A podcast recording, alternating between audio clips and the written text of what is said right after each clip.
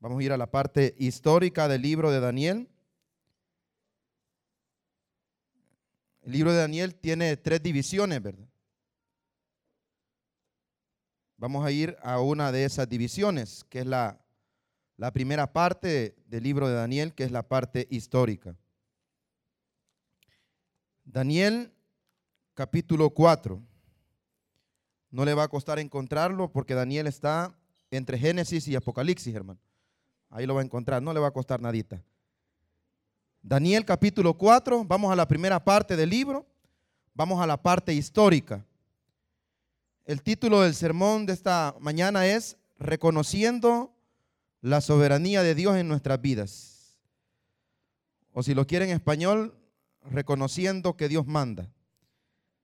Reconociendo que Dios manda. Capítulo 4 de la primera sección del libro de Daniel hay quienes la dividen en dos partes, hay quienes que la dividen en tres partes. Pues nosotros nos vamos a quedar ahorita en la primera parte del de, libro. Capítulo 4, versículos del 1 en adelante. Hay una serie de lecciones que nos deja este capítulo 4 y tiene una serie de características muy particulares este capítulo 4. Comenzando eh, por quién es el autor del capítulo 4. Veamos por favor. Nabucodonosor, rey, a todos los pueblos, naciones y lenguas que moran en toda la tierra. Paz o sea multiplicada. Conviene que yo declare las señales y milagros que el Altísimo ha hecho conmigo. Cuán grandes son sus señales y, cuán potentes sus maravillas. Su reino, reino sempiterno y su señorío de generación en generación. Yo, Nabucodonosor, estaba tranquilo en mi casa y floreciente en mi palacio. Oramos al Señor. Padre, en el nombre de Jesús, te damos gracias esta mañana por permitirnos estar reunidos en este lugar. Señor, la primera parte del culto ya estuvo, Señor. Y es lo que nosotros trajimos para ti. Ahora, Señor, vamos a la segunda parte del culto, Señor que es lo que tú tienes preparado para nosotros. Danos, Señor, oídos dóciles, corazones humildes para recibir el mensaje que tú tienes preparado para nosotros. Pon palabras en mi boca, Señor, que edifiquen, consuelen, exhorten la vida de cada uno de los que aquí estamos. Que nadie, Señor, salga de este lugar tal y cual entró, Señor, sino que tu palabra transforme vidas. De igual manera, oramos por aquellos que han venido con problemas económicos, problemas familiares, problemas de salud, Señor, problemas emocionales, Señor, para que esta mañana tú nos regales un milagro. Quédate con nosotros de principio a fin, te lo pedimos todo, en el nombre de Jesús. Amén y amén. Puede tomar asiento, hermanos. Reconociendo la soberanía de Dios en nuestras vidas. Les decía que el libro de Daniel tiene varias divisiones. Eh, la sección que nosotros nos vamos a ocupar esta mañana en estos breves 45 minutos, hermano, es una parte histórica del de, eh, libro de Daniel. Obviamente su autor, Daniel, ¿verdad? Daniel, el autor del libro. Particularmente este versículo, hermano, o este capítulo 4, no lo escribió Daniel. El autor del capítulo 4 no es eh, Daniel el autor. Ya vamos a, explicar despacito, ¿verdad? ¿Quién es el autor? Y pues elementos bien esenciales que tiene este capítulo 4. Nabucodonosor, hermano, fue eh, uno de los reyes más grandes de la historia en la antigüedad. Por no decir que fue el más grande. Concentró todo el poder económico, el poder político, el poder social, en todas las áreas. El poder religioso, él controló todo. Reinó por un periodo de 43 años, fíjese bien, 43 años. Y eh, fue sucesor de su padre Nabopolazar, se llamaba. Nabucodonosor, en la vida de él sucedieron muchas situaciones. Acordémonos que Nabucodonosor fue un instrumento de Dios para disciplinar a su pueblo. Oiga bien, Nabucodonosor fue un instrumento de Dios para disciplinar a su pueblo. las profecías de Isaías, las profecías de Jeremías, en cuanto, hermanos, a, la, a los acontecimientos que sucederían al reino de Israel, específicamente al reino del sur. Acordémonos que con la muerte de Salomón, el reino de Israel se dividió en dos partes. El reino del norte y el reino del sur. Diez tribus, o muy probable diez tribus y media, corrieron hacia el norte y dos, dos tribus corrieron hacia el sur. la las tribus que corrieron hacia el sur eh, fueron conocidas como Judá, ¿verdad? Como Judá.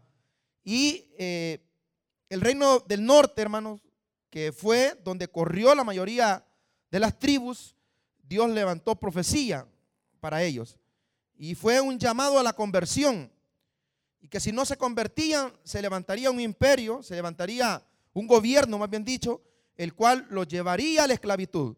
Y es el gobierno de los asirios. Y el reino del norte, pues no obedeció y fue llevado cautivo por los asirios. Quedando, hermanos, el reino del sur eh, con esas dos tribus o tribu y media, hermano, conocidos como Judá. Y Judá tuvo el espejo de su hermana, eh, el reino del norte, de no hacer lo malo delante de los ojos de Dios. Dios utilizó varios profetas, como le decía, Isaías, Jeremías, por mencionar los dos quizás más relevantes y los que conocemos nosotros fácilmente. Por medio de ellos Dios les dio profecía, les dio palabra de que se arrepintieran, que si no les acontecería lo mismo que le aconteció al reino del norte. No obedecieron, hermano, no obedecieron y Dios levantó al imperio, eh, que, hermano, Jeremías profetizó bastante sobre este imperio, que lo llevaría cautivo. El imperio es el imperio babilónico, ¿verdad? El cual Dios levantó por medio de Nabucodonosor, el cual invadió Jerusalén, hermano, y por medio de tres deportaciones en tres tiempos, el reino del sur fue llevado cautivo a Babilonia. Y es bien curioso, porque Nabucodonosor cuando llega a Jerusalén, eh, cuando invade Judá, hermanos, y se lleva cautivo, no se lo llevó todo de un solo, sino que fue en tres deportaciones, en tres diferentes tiempos, en tres diferentes años. Eso representa, hermanos, que Dios le dio tres oportunidades al reino del sur para arrepentirse. O sea, no solamente le dio la oportunidad de arrepentirse por medio de las profecías de Jeremías, de Isaías, de Ezequiel, sino que aún cuando vino la deportación le dio eh, tres oportunidades, porque llega Nabucodonosor, invade y se lleva el primer grupo. O sea, los, otros dos grupos quedan en Jerusalén, eh, las demás personas quedan en Jerusalén. En la primera deportación solo se llevó a los sabios, ¿verdad? A los que eh, a los príncipes, a los que tenían cierta función dentro de Judá. y hermanos, pasó un tiempo estipulado para llevarse cautivos las otras dos, los otros dos grupos, o sea, hacer las otras dos deportaciones. Y eso representa oportunidades para arrepentirse. Y una de las cosas que enseña este capítulo 4 de Daniel, oportunidades. Dios, Dios jamás va a emitir su juicio sobre la vida de nadie sin antes darle oportunidades que se arrepienta. Incluso el juicio que vino a Nabucodonosor en este capítulo 4, que él mismo describe, o sea, básicamente el capítulo 4 de Daniel es un testimonio del rey Nabucodonosor. Dios también le dio oportunidades a Nabucodonosor que se arrepintiera y que volviera y reconociera que el cielo gobierna, ¿verdad? Esa frase tan famosa que aparece en este capítulo 4. Pero el reino del sur no obedeció, hermano. No obedeció. Llegó la segunda deportación, ellos no obedecieron y llegó una tercera deportación. Al final Nabucodonosor se lleva los utensilios del templo, destruye los muros de Jerusalén y aquello pues fue un solo desastre. 43 años gobierna Nabucodonosor, obviamente después vienen las generaciones siguientes a gobernar y hermano, Nabucodonosor usted tiene que imaginarse un hombre que tiene poder, un hombre que concentra todo el poder en todos los estratos sociales, económico, político y religioso. Creo que es el único, hermanos, emperador que pudo tenerlo todo y sumar tanto poder. Incluso en el capítulo 2 le llama el Todopoderoso, le llama eh, Daniel, porque él está concentrando un poder absoluto. Ahora, el capítulo 4 le decía que es un capítulo bien aparte, bien, bien, bien especial, si lo puedo decir así, en toda la Biblia, porque el capítulo 4 es un testimonio del mismo Nabucodonosor. O sea, quien está hablando aquí, quien está describiendo los hechos históricos, no es Daniel. Mientras que en los primeros capítulos, que la primera parte histórica llega hasta el capítulo 6, lo escribe Daniel, pero el capítulo 4 no lo escribe Daniel, sino que Nabucodonosor, y vuelvo y repito, Nabucodonosor fue un hombre que Dios utilizó para disciplinar a su pueblo. Muchas veces a nosotros nos pasan cosas en el mundo. Muchas veces a nosotros nos pasan situaciones difíciles con personas inconversas. Y es que, hermano, Dios utiliza todas las herramientas necesarias para traernos a Él. Y muchas veces Dios ocupa al impío para podernos disciplinarnos a nosotros y reconocer que no debemos apartarnos de los caminos de Dios. Pero vayamos por favor al capítulo 4 y veamos cómo inicia. Vea eh, eh, eh, la introducción, la primera parte del capítulo. Cómo Nabucodonosor está aclarando que él es el autor de este capítulo. Nabucodonosor, rey, a todos los pueblos y naciones y lenguas que moran en toda la tierra, paz o sea multiplicada. Los primeros, hermanos, tres versículos es la parte introductoria del capítulo 4 y la manda, si lo queremos ver así, a todos los países de ese, de ese entonces, ¿verdad? Lo manda a cada gobernador, a cada eh, presidente. Y él ordena que esta carta, que este edicto se lea en todas las partes del mundo. Obviamente el mundo de ese entonces. Por eso que dice eh, en, el, en el versículo 1, a todos los pueblos, naciones y lenguas que moran en toda la tierra. Y, hace la introducción diciendo paz, o sea, multiplicada. O sea, él está enviando una carta, él está enviando un escrito, el cual él ordena que se lea en todas partes. Lo va a decir más adelante. Versículo 2 dice, conviene que yo declare las señales y milagros que el Dios Altísimo ha hecho conmigo. ¿Sabe, hermano? Eh, Nabucodonosor, hay quienes que por lo que él escribe en el capítulo 4, y las palabras que él dice en el capítulo 2 y en el capítulo 3, mucha gente cree que Nabucodonosor eh, se convirtió al Señor. Eh, eh, Nabucodonosor se arrepintió de lo malo y buscó a Dios.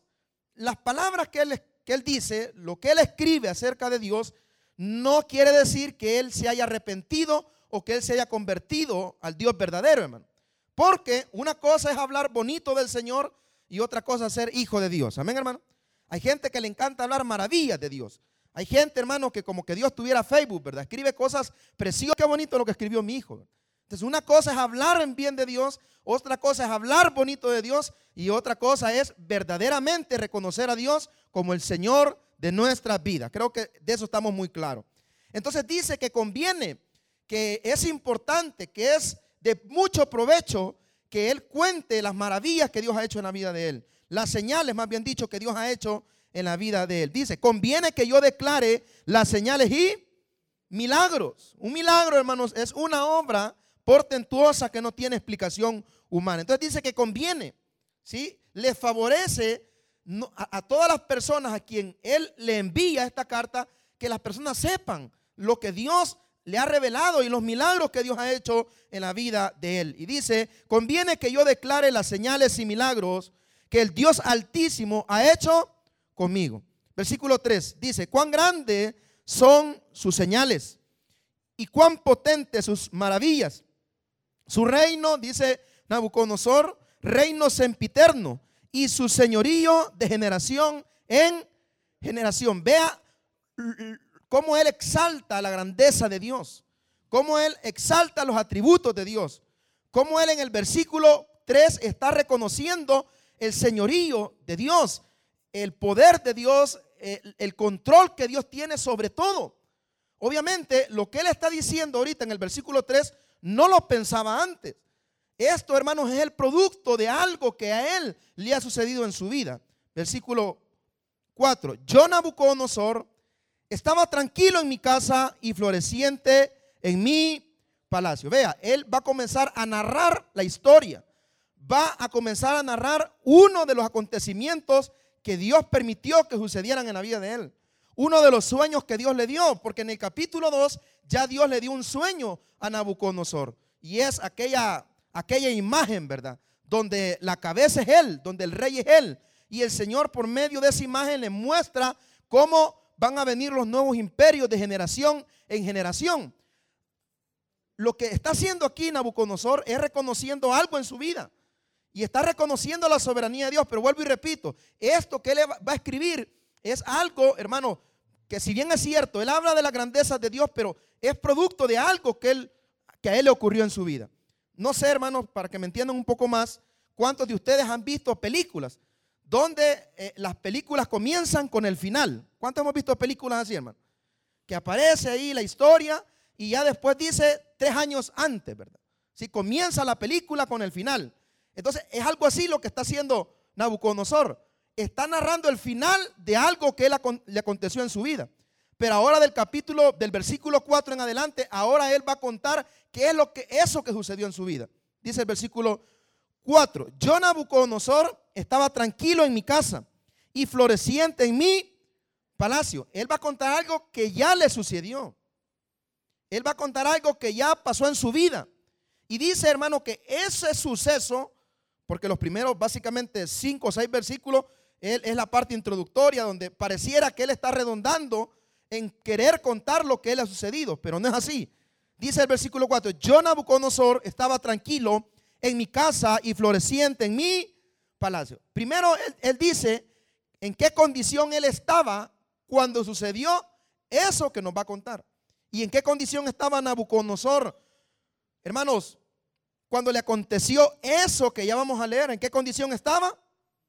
Estaba en primer lugar, estaba tranquilo en su, véalo bien, estaba tranquilo en mi casa, más adelante, y floreciente en mi palacio. O sea, lo que a él le aconteció, que ya nos va a contar, hermano, porque yo sé que todos queremos saber, incluso me imagino que alguien ya ha escuchado un sermón tocante a este tema o ha leído esta historia bíblica.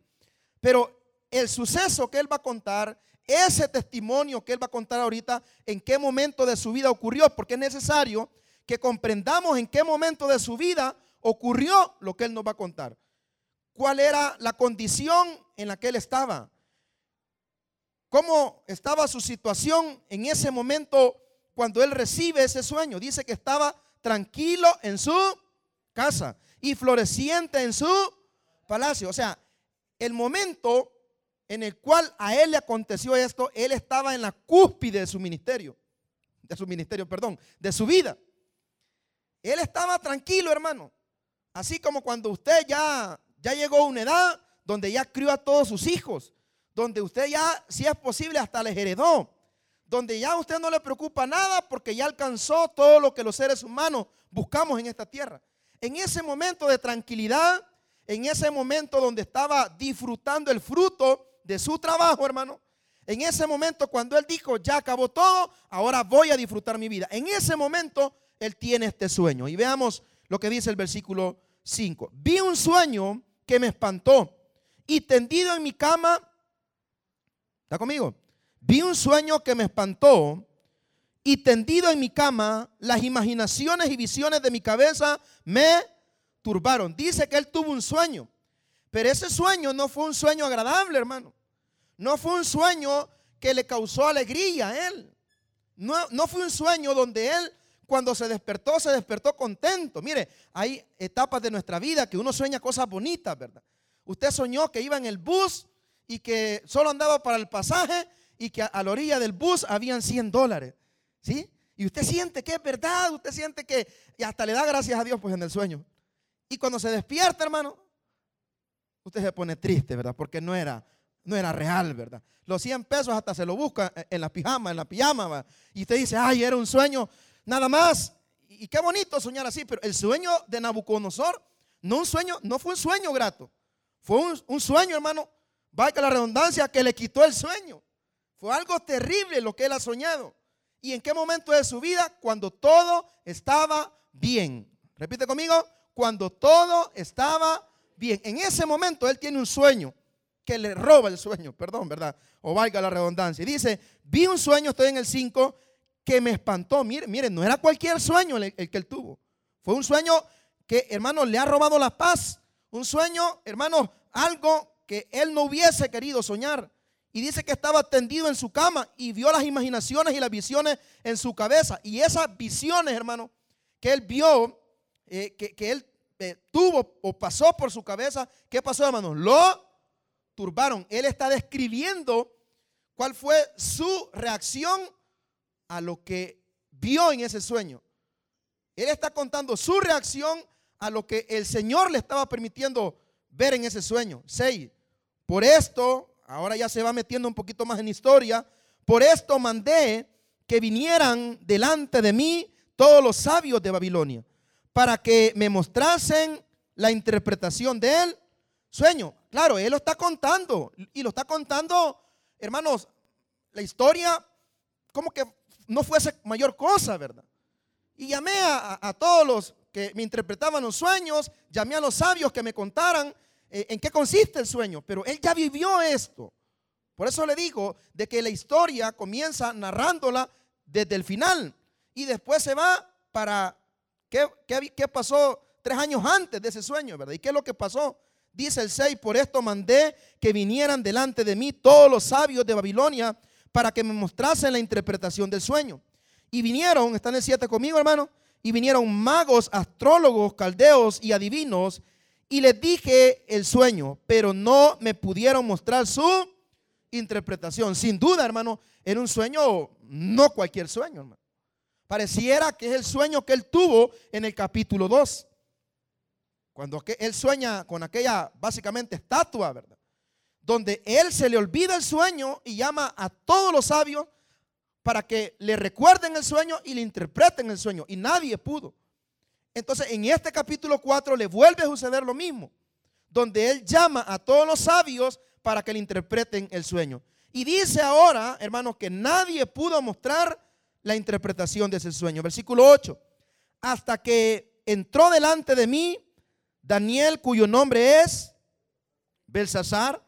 Acordémonos, hermanos, que cuando eh, Nabucodonosor lleva cautivo al imperio, perdón, a, Jerusalén, a Babilonia, cuando los lleva cautivo, uno, una de las primeras cosas que hizo Nabucodonosor fue cambiarle el nombre a aquellas personas que él había introducido a su reino. ¿Sí? ¿Se acuerdan de ellos? Mesá, Abednego, el mismo Daniel les cambió el nombre. ¿Y qué nombre les puso ellos? El nombre de sus dioses. Porque Belsasar es el nombre de un dios eh, babilónico.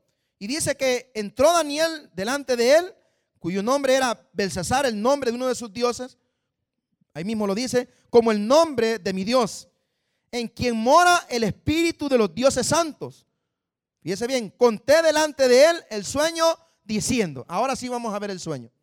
Vamos a ver eso terrible que le quitó el sueño. Vamos a ver eso terrible que le espantó y en qué consistió eso que lo espantó. 9. Belsasar, jefe de los magos, ya que está leyendo conmigo, hermano. Me gustaría que leyéramos en voz audible para saber que está leyendo conmigo. Belsasar, jefe de los magos, ya que he entendido que hay en ti espíritu de los dioses santos y que ningún misterio se te esconde, declárame las visiones de mi sueño que he visto y su interpretación. Ya sé que tú eres un hombre que interpreta sueños. Ahora, ¿por qué dice sobre ti moran los, el espíritu de los dioses sabios? Acordémonos, hermanos, que Nabucodonosor, aunque creía en Dios, en el Dios de los judíos, eso no le quitó de seguir creyendo en todos sus dioses. Por eso es que no podemos asegurar que Nabucodonosor se convirtió o creyó en el Dios judío y que se arrepintió de sus pecados. No, él creyó en el Dios judío como un Dios más. Y le dice a Daniel, bueno, a ti ya te conozco, ¿verdad? Recuerdo que tú me interpretaste la figura de, aquel, de aquella estatua. Y ahora yo sé que tú eres un hombre sabio. Así que te voy a relatar el sueño y tú me lo vas a interpretar. Ahora sí, el sueño, versículo 10. Estas fueron las visiones de mi cabeza. Mientras estaba en mi cama, me parecía ver en medio de la tierra un árbol cuya altura era grande.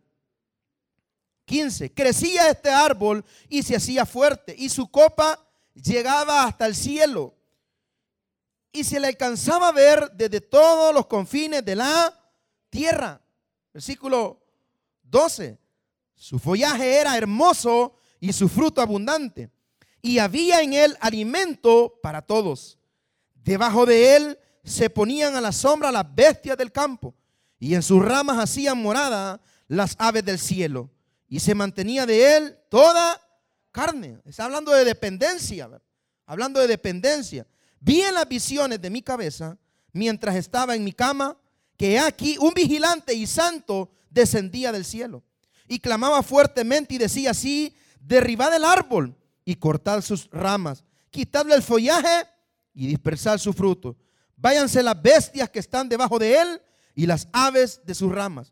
Mas la cepa, mas la cepa de sus raíces dejaréis en la tierra con atadura de hierro y de bronce entre la hierba del campo. Sea mojado con el rocío del cielo y con las bestias sea parte entre la hierba de la tierra. Vea, ahorita Nabucodonosor nos está contando qué es lo que vio en ese sueño, qué es lo que él experimentó en ese sueño. Versículo 16, su corazón de hombre sea cambiado y le sea dado corazón de bestia y pasen sobre él siete tiempos. El número siete en la Biblia, ¿alguien sabe qué significa el número siete? Significa perfección. Amén, hermano.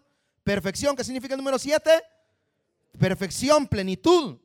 Hay quienes que dicen que esos siete tiempos son siete años, pero no precisamente, hermanos, pueden ser o deben ser siete años, no. Solo es un tiempo estipulado que el Señor ha determinado para cierta situación. Y vamos a ver para qué situación Dios establece esos siete tiempos. Versículo 17. La sentencia es por decreto de los vigilantes y por dicho de los santos la resolución.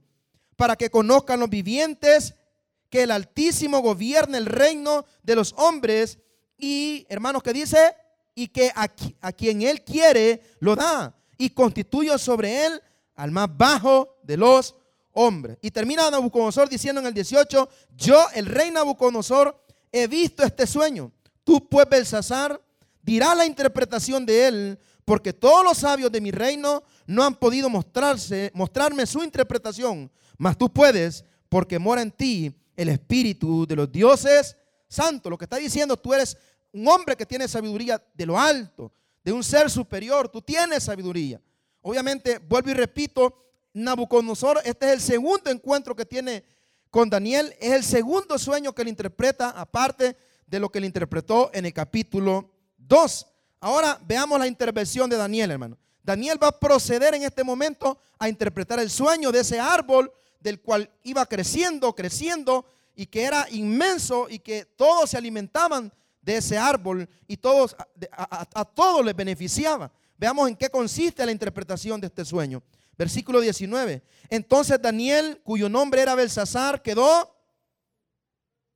quedó atónito, quedó sorprendido, enmudeció.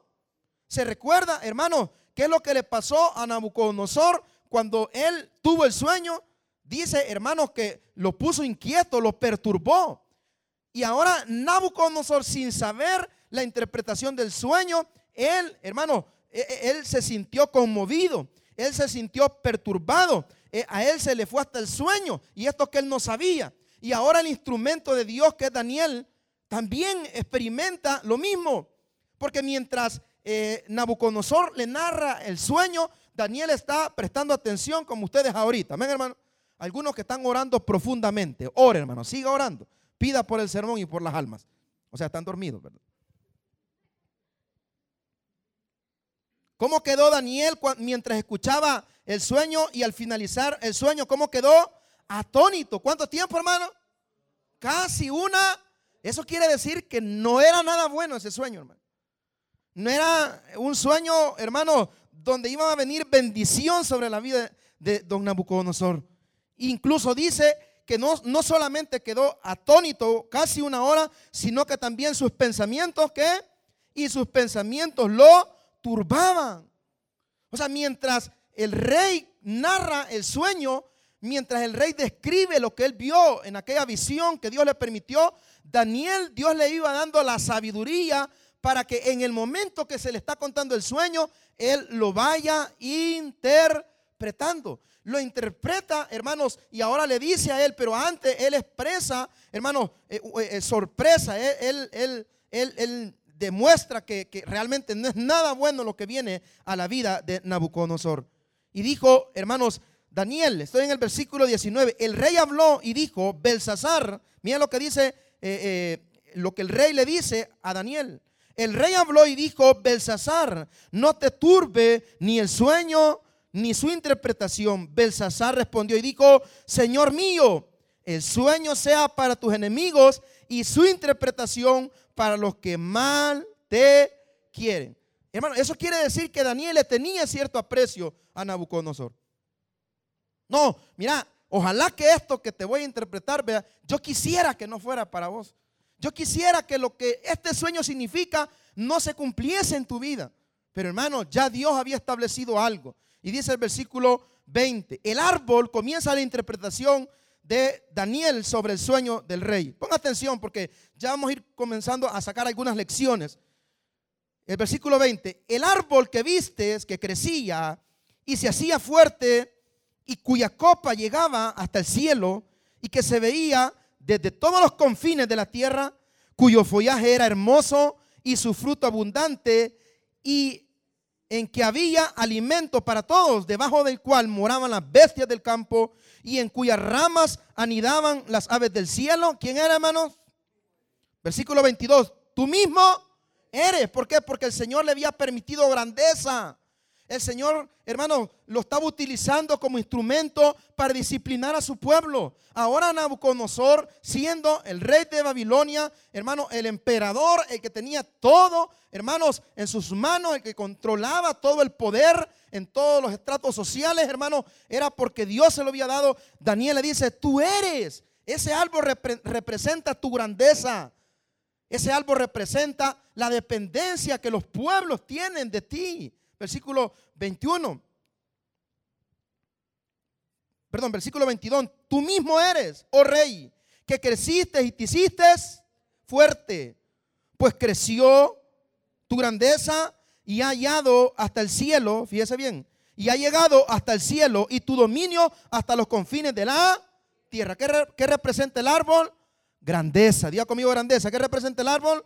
Grandeza pero no solamente representa la grandeza eh, eh, eh, del imperio, no solamente representa el poder, la grandeza de Nabucodonosor, sino que también representa otras cosas. Mira lo que dice el versículo 23. Y en cuanto a lo que vio el rey, un vigilante y santo que descendía del cielo y decía, cortad el árbol y destruirlo, mas la cepa de sus raíces dejaréis en la tierra con atadura de hierro y de bronce en la hierba del campo y sea mojado con el rocío del cielo y con las bestias del campo, sea su parte hasta que pasen sobre él siete tiempos. Le va a interpretar la segunda parte del sueño. La primera, la grandeza, la dependencia que tenían todas las naciones del el imperio babilónico, o sea, de Nabucodonosor.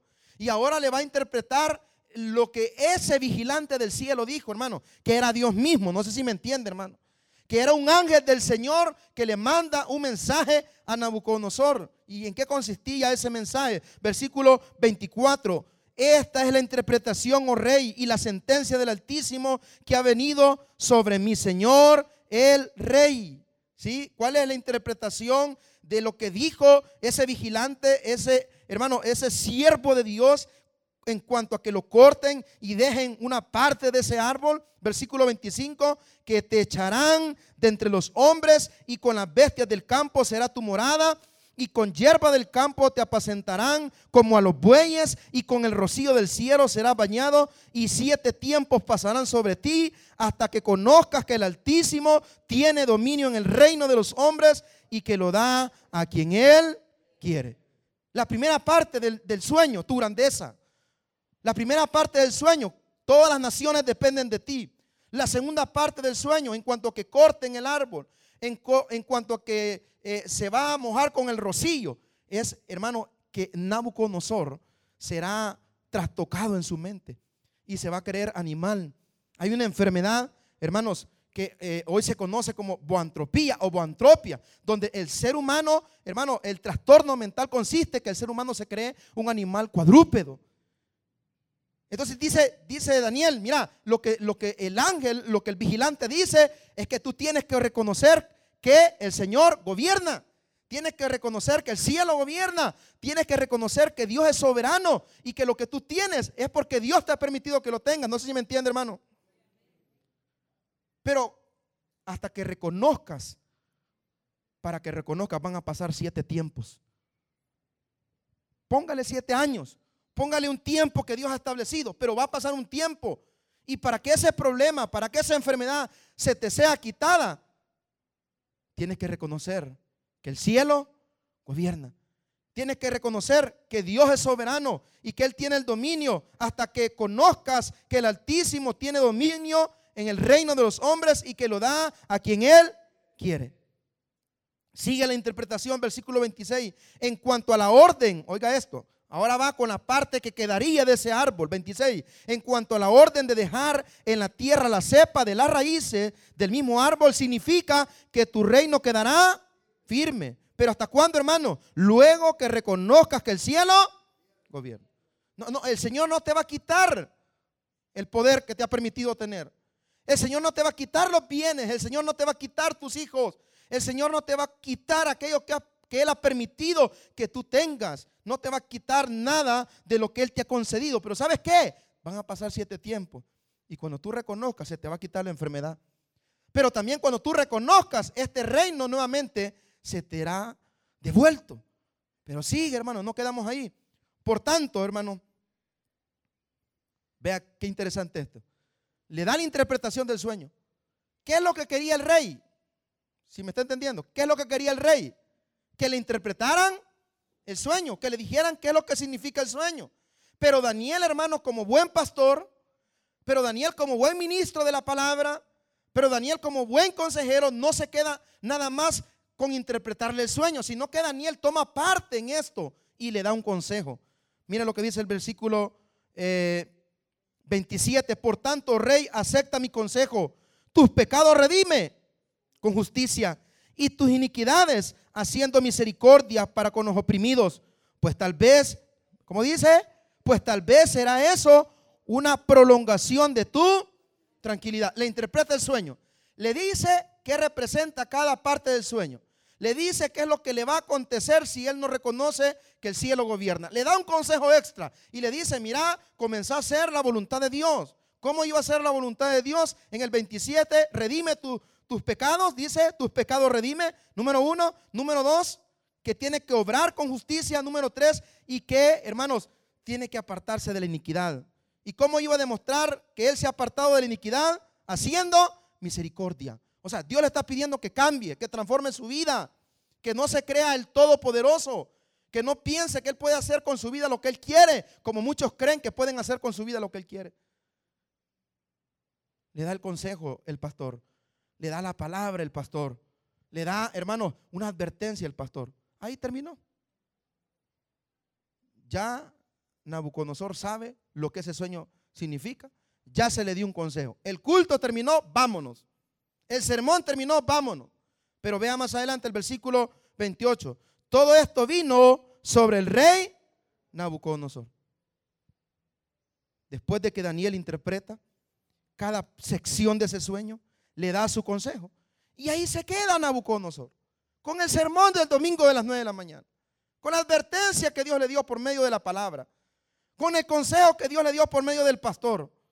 Pero al terminar el culto, hermano, al terminar el consejo, al terminar el sermón, ¿qué sucede? Versículo 29. Al cabo de 12 meses, solo esa parte vamos a leer todos juntos. Al cabo de 12, ¿qué quiere decir eso?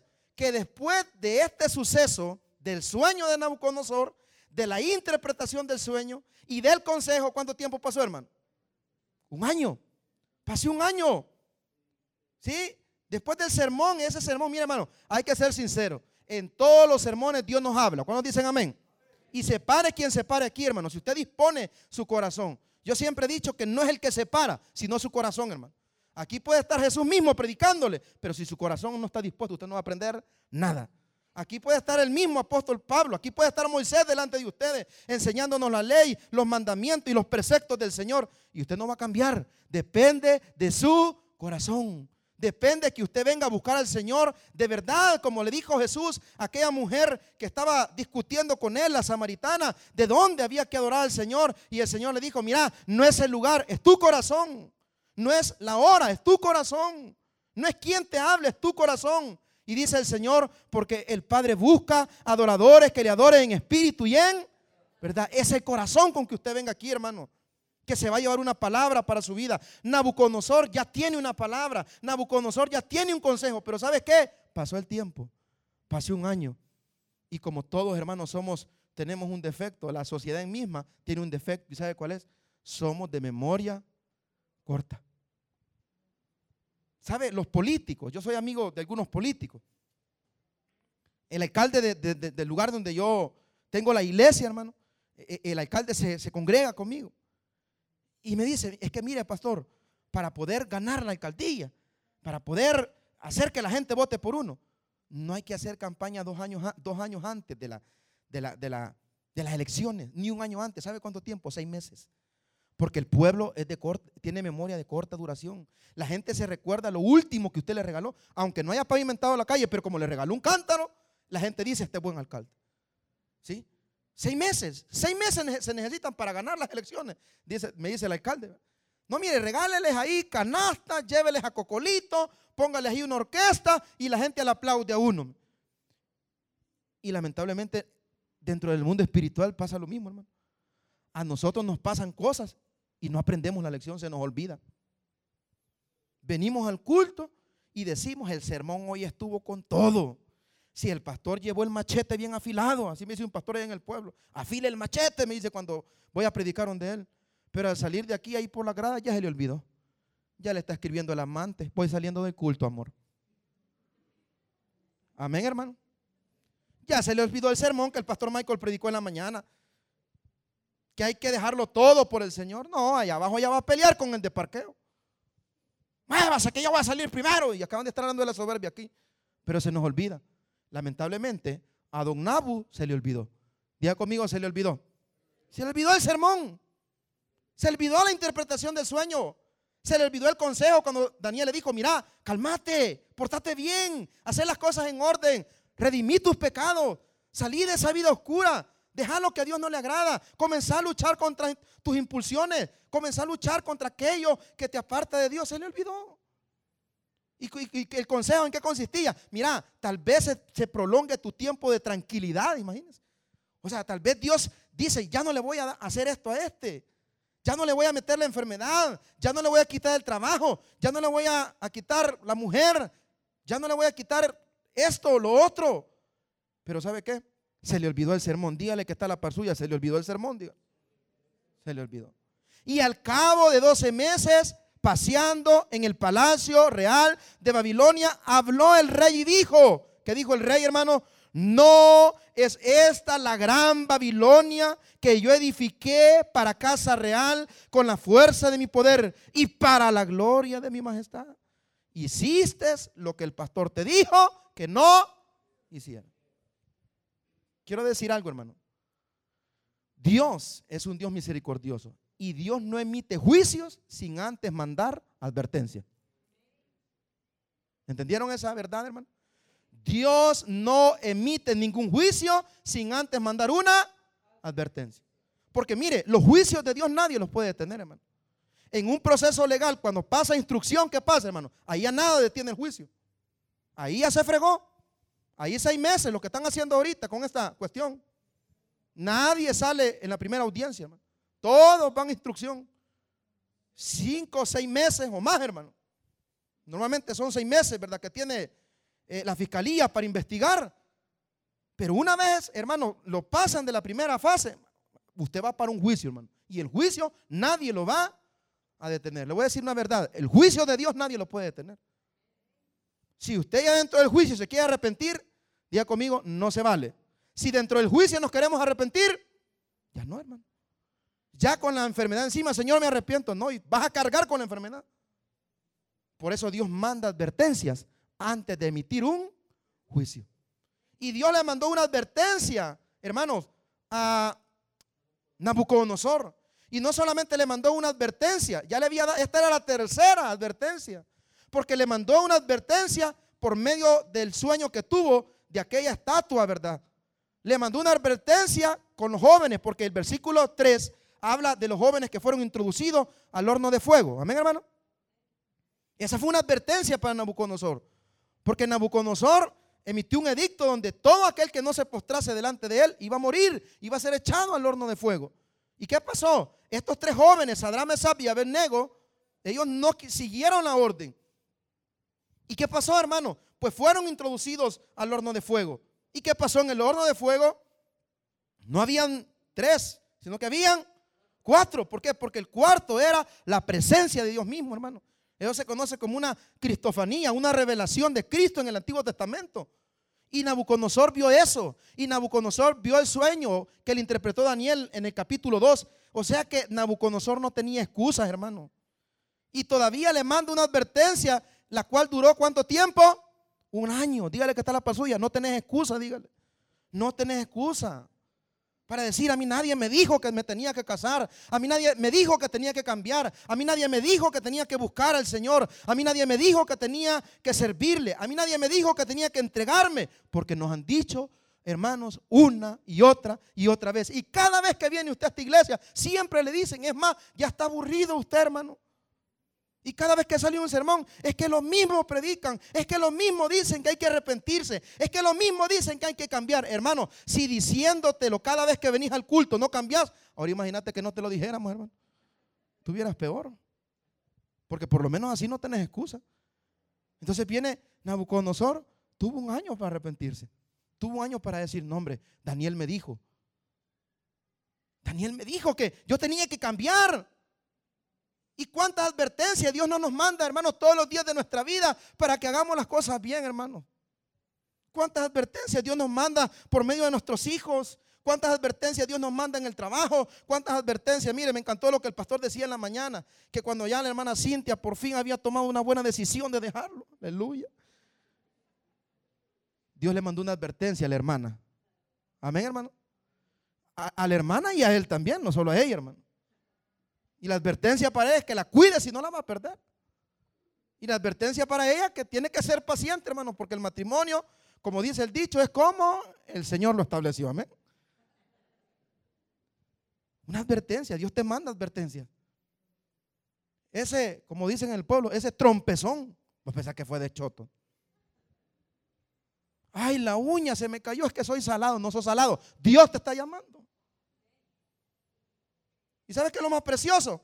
Que nosotros sabemos que es lo que Dios quiere de nosotros. No podemos aludir, como dice ese principio de ley, ¿verdad? Nadie puede eludir ignorancia de ley. Es un principio constitucional, ¿verdad? Nadie puede eludir ignorancia. Nadie puede decir, yo no sabía que aquí no debía parquearme. Yo no sabía que cometer hurto era un delito. Nadie. Entonces, en cuanto al espiritual es lo mismo, hermano. Aquí nadie puede hacerse el que no sabe qué es lo que Dios quiere para él. Dígale que está la por suya. Vos sabés, dígale. Vos sabés. Usted sabe, hermano. Que viera, pastor, tuve un accidente. Tú sabes lo que Dios quiere de ti. Es que mire, pastor, fíjese que los ingresos en el negocio han bajado. Tú sabes lo que Dios quiere de ti. ¿Sabes cómo se llaman esas? Se llaman todos juntos. ¿Cómo se llama? Advertencia. Advertencia. Dios te manda advertencia. Dios le mandó una advertencia. Bueno, esta es la tercera advertencia que Dios le está mandando a Nabucodonosor. Incluso le está dando el tiempo, el margen de tiempo suficiente para que Nabucodonosor diga, me voy a calmar. Dios nos da el margen de tiempo suficiente para que reflexionemos, hermano. Todavía no te ha venido. Todavía no está la enfermedad. Todavía no has perdido el negocio. Todavía no has perdido el matrimonio, todavía no, tenés tiempo para cambiar. Yo tengo tiempo para reflexionar. Yo tengo tiempo para cuidar mi hogar, mi esposa, mi hijo, la iglesia. Tengo tiempo. Pero qué tan inteligente serás para poder reconocer esas advertencias de Dios. En Romanos capítulo 8, versículo 28 hay una promesa. ¿Y la promesa cuál es, hermano? Para los que aman a Dios, todas las cosas les ayudan a bien. Entonces, lo que sucede en mi vida tiene propósitos espirituales. Nada es casualidad, nada es porque te levantaste con el pie izquierdo, nada es porque estás más salado que el pescado de, Semana Santa. Nada es por eso. Dios tiene propósitos en tu vida y por eso Dios te manda advertencias. Amén. Y Dios le dijo a Nabucodonosor, mira, te doy un año para que te arrepintas. Te doy un año para que cambies. Pero pasó el tiempo, se le olvidó el sermón, se le olvidó el consejo y volvió a las mismas. Y él dijo, lo que yo he hecho. Y al final del versículo 29 dice, con la fuerza de mi poder y para la gloria de mí. Es que hermano, los que somos padres acá, cuando usted le ha advertido a su hijo que no haga tal cosa o que haga tal cosa, si no le va a suceder esto y no lo hace, va que no da lástima, hermano. Se cayó el cipote llorando y la gente, que señora madura, vaya a recogerlo, señora. Pero usted ya, ya le había dicho usted, ya ni ganas de levantar, levantate vos. ¿Y por qué no le da sentimiento? Porque usted se lo... Así es Dios, hermano. Óigame, a Dios no le vas a causar lástima. Aunque te hagas la víctima, Dios no te va a creer. Señor, ayúdame a recuperar mi hogar. Cuando estaba bueno, yo te mandé advertencia que cuidaras a esa mujer. Señor, ¿acaso no miras mis zapatos rotos? Sí, pero antes no eran rotos. Los tenías bonitos y los ocupabas para ir al campo a la hora del culto y lo ocupabas para ir a pasear y te olvidabas de mí. No estoy diciendo que es pecado jugar fútbol, hermano, van a decir, el, pastor es algo pentecostal, van a decir. Pero Dios te mandó la advertencia y a Dios, a Dios no le vas a causar lástima, hermano. ¿Entendemos eso, hermano? A Dios no le vas a causar lástima. No creas que Dios va a decir, pobrecito, le voy a dar otra mujer. No. A Dios risa le va a dar. Y si no me cree, Vaya conmigo a Proverbios, hermano, porque veo que algunos están diciendo, este pastor está hablando locura. Vaya conmigo a Proverbios capítulo 1. Primera de Proverbios, hermano. Capítulo 1.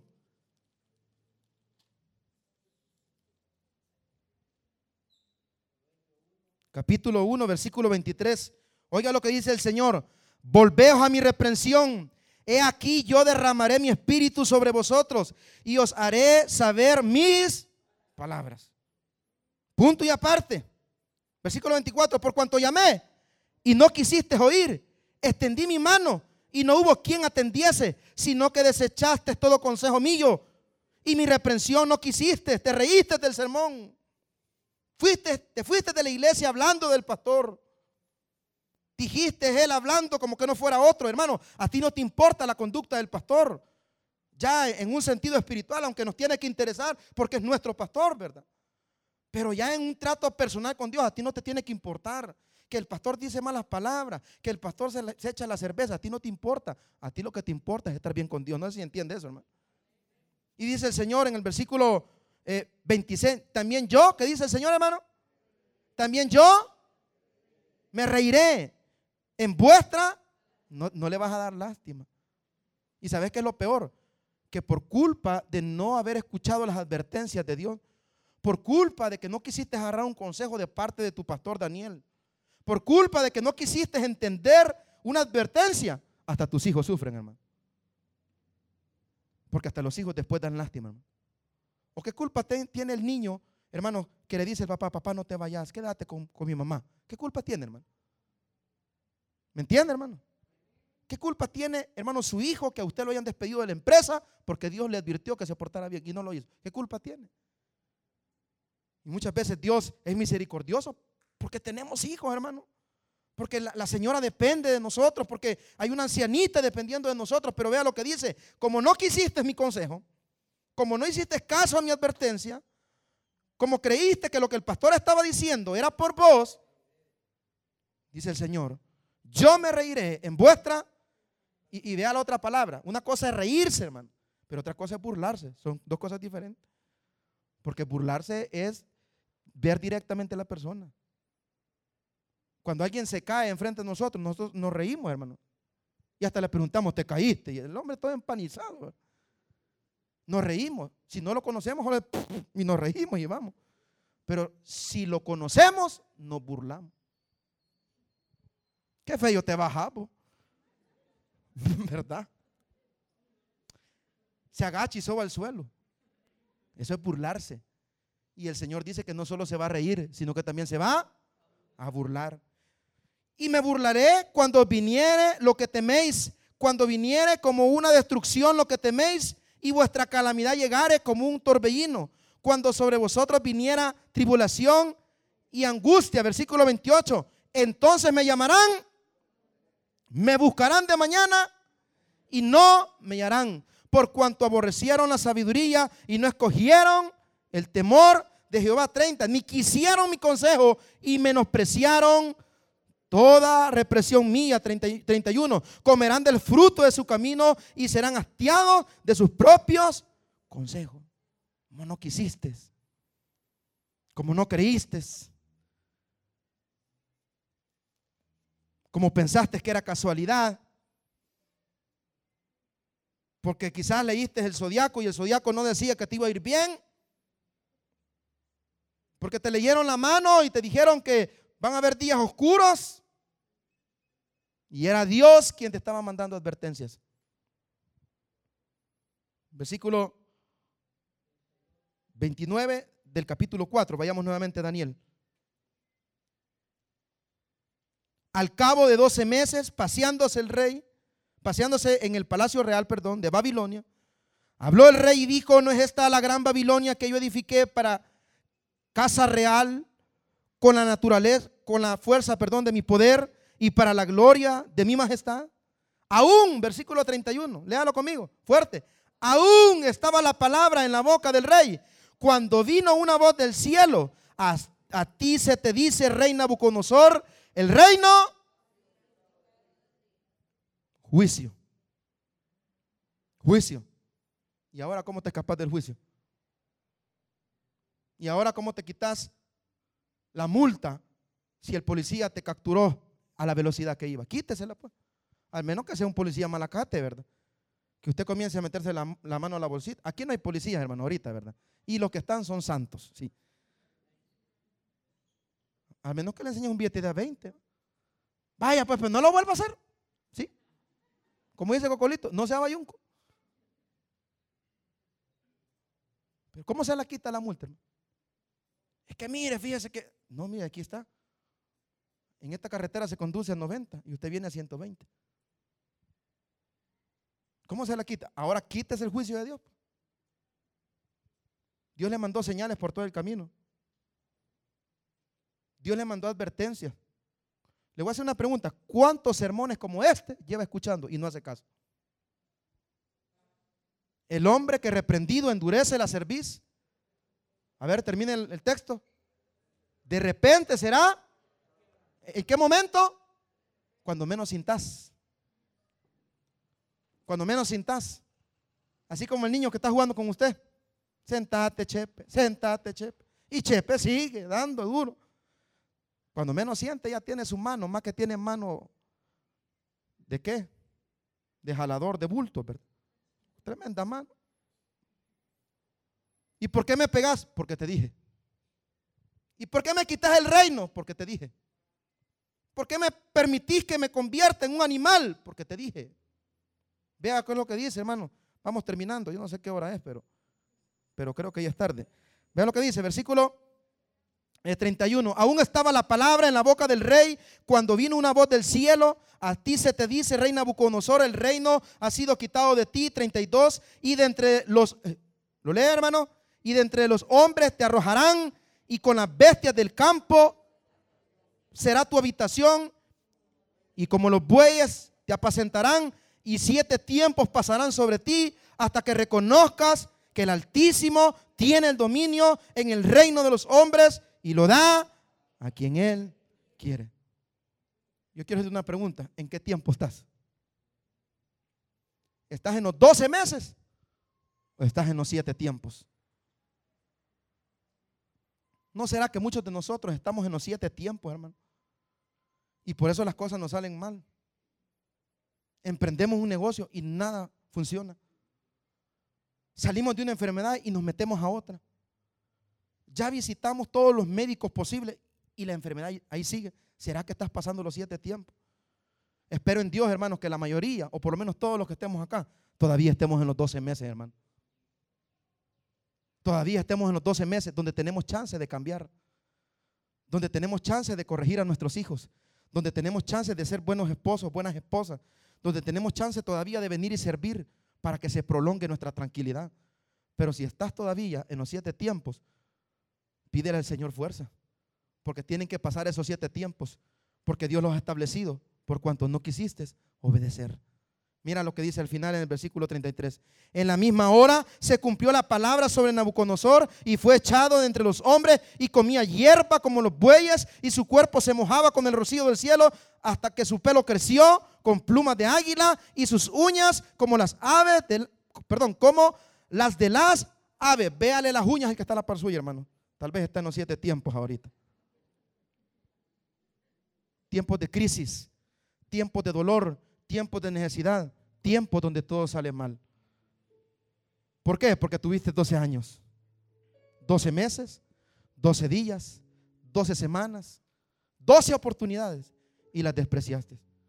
Si estás pasando por el dolor, pídele perdón a Dios este día. Si estás en los 12 años, en los 12 meses, en los 12 días, si estás en esas 12 oportunidades, decirle al Señor, Señor, perdóname y cambia mi corazón. Pero si estás en los siete años, pide fuerzas a Dios para que se pasen. Porque en el 34 dice, más al fin del tiempo, yo Nabucodonosor, alcé mis ojos al cielo y mi razón me fue de vuelta. Y bendije al Altísimo y alabé y glorifiqué al que vive para siempre, cuyo dominio es sempiterno y su reino por todas las edades. Todos los habitantes de la tierra son considerados como nada, y él hace según su voluntad en el ejército del cielo y en los habitantes de la tierra, y no hay quien detenga su mano y le diga, ¿qué haces? 36, en el mismo tiempo mi razón me fue devuelta, y la majestad de mi reino, y mi dignidad y mi grandeza volvieron a mí. Y mis gobernadores y mis consejeros me buscaron y fui establecido en mi reino. Y mayor grandeza me fue añadida. Ahora yo, Nabucodonosor, alabo y engrandezco y glorifico al Rey del cielo, porque todas sus obras son verdaderas y sus caminos justos. Y Él puede humillar a los que andan con soberbia. No sé si estás en los 12 o estás en los 7. Dios es un Dios de misericordia y es un Dios de oportunidades. Este día solo reconozcamos que Él es el Señor de nuestra vida y Señor de todos los que tenemos. ¿Cuántos dicen amén, hermanos? Dale un fuerte aplauso, vamos ahora.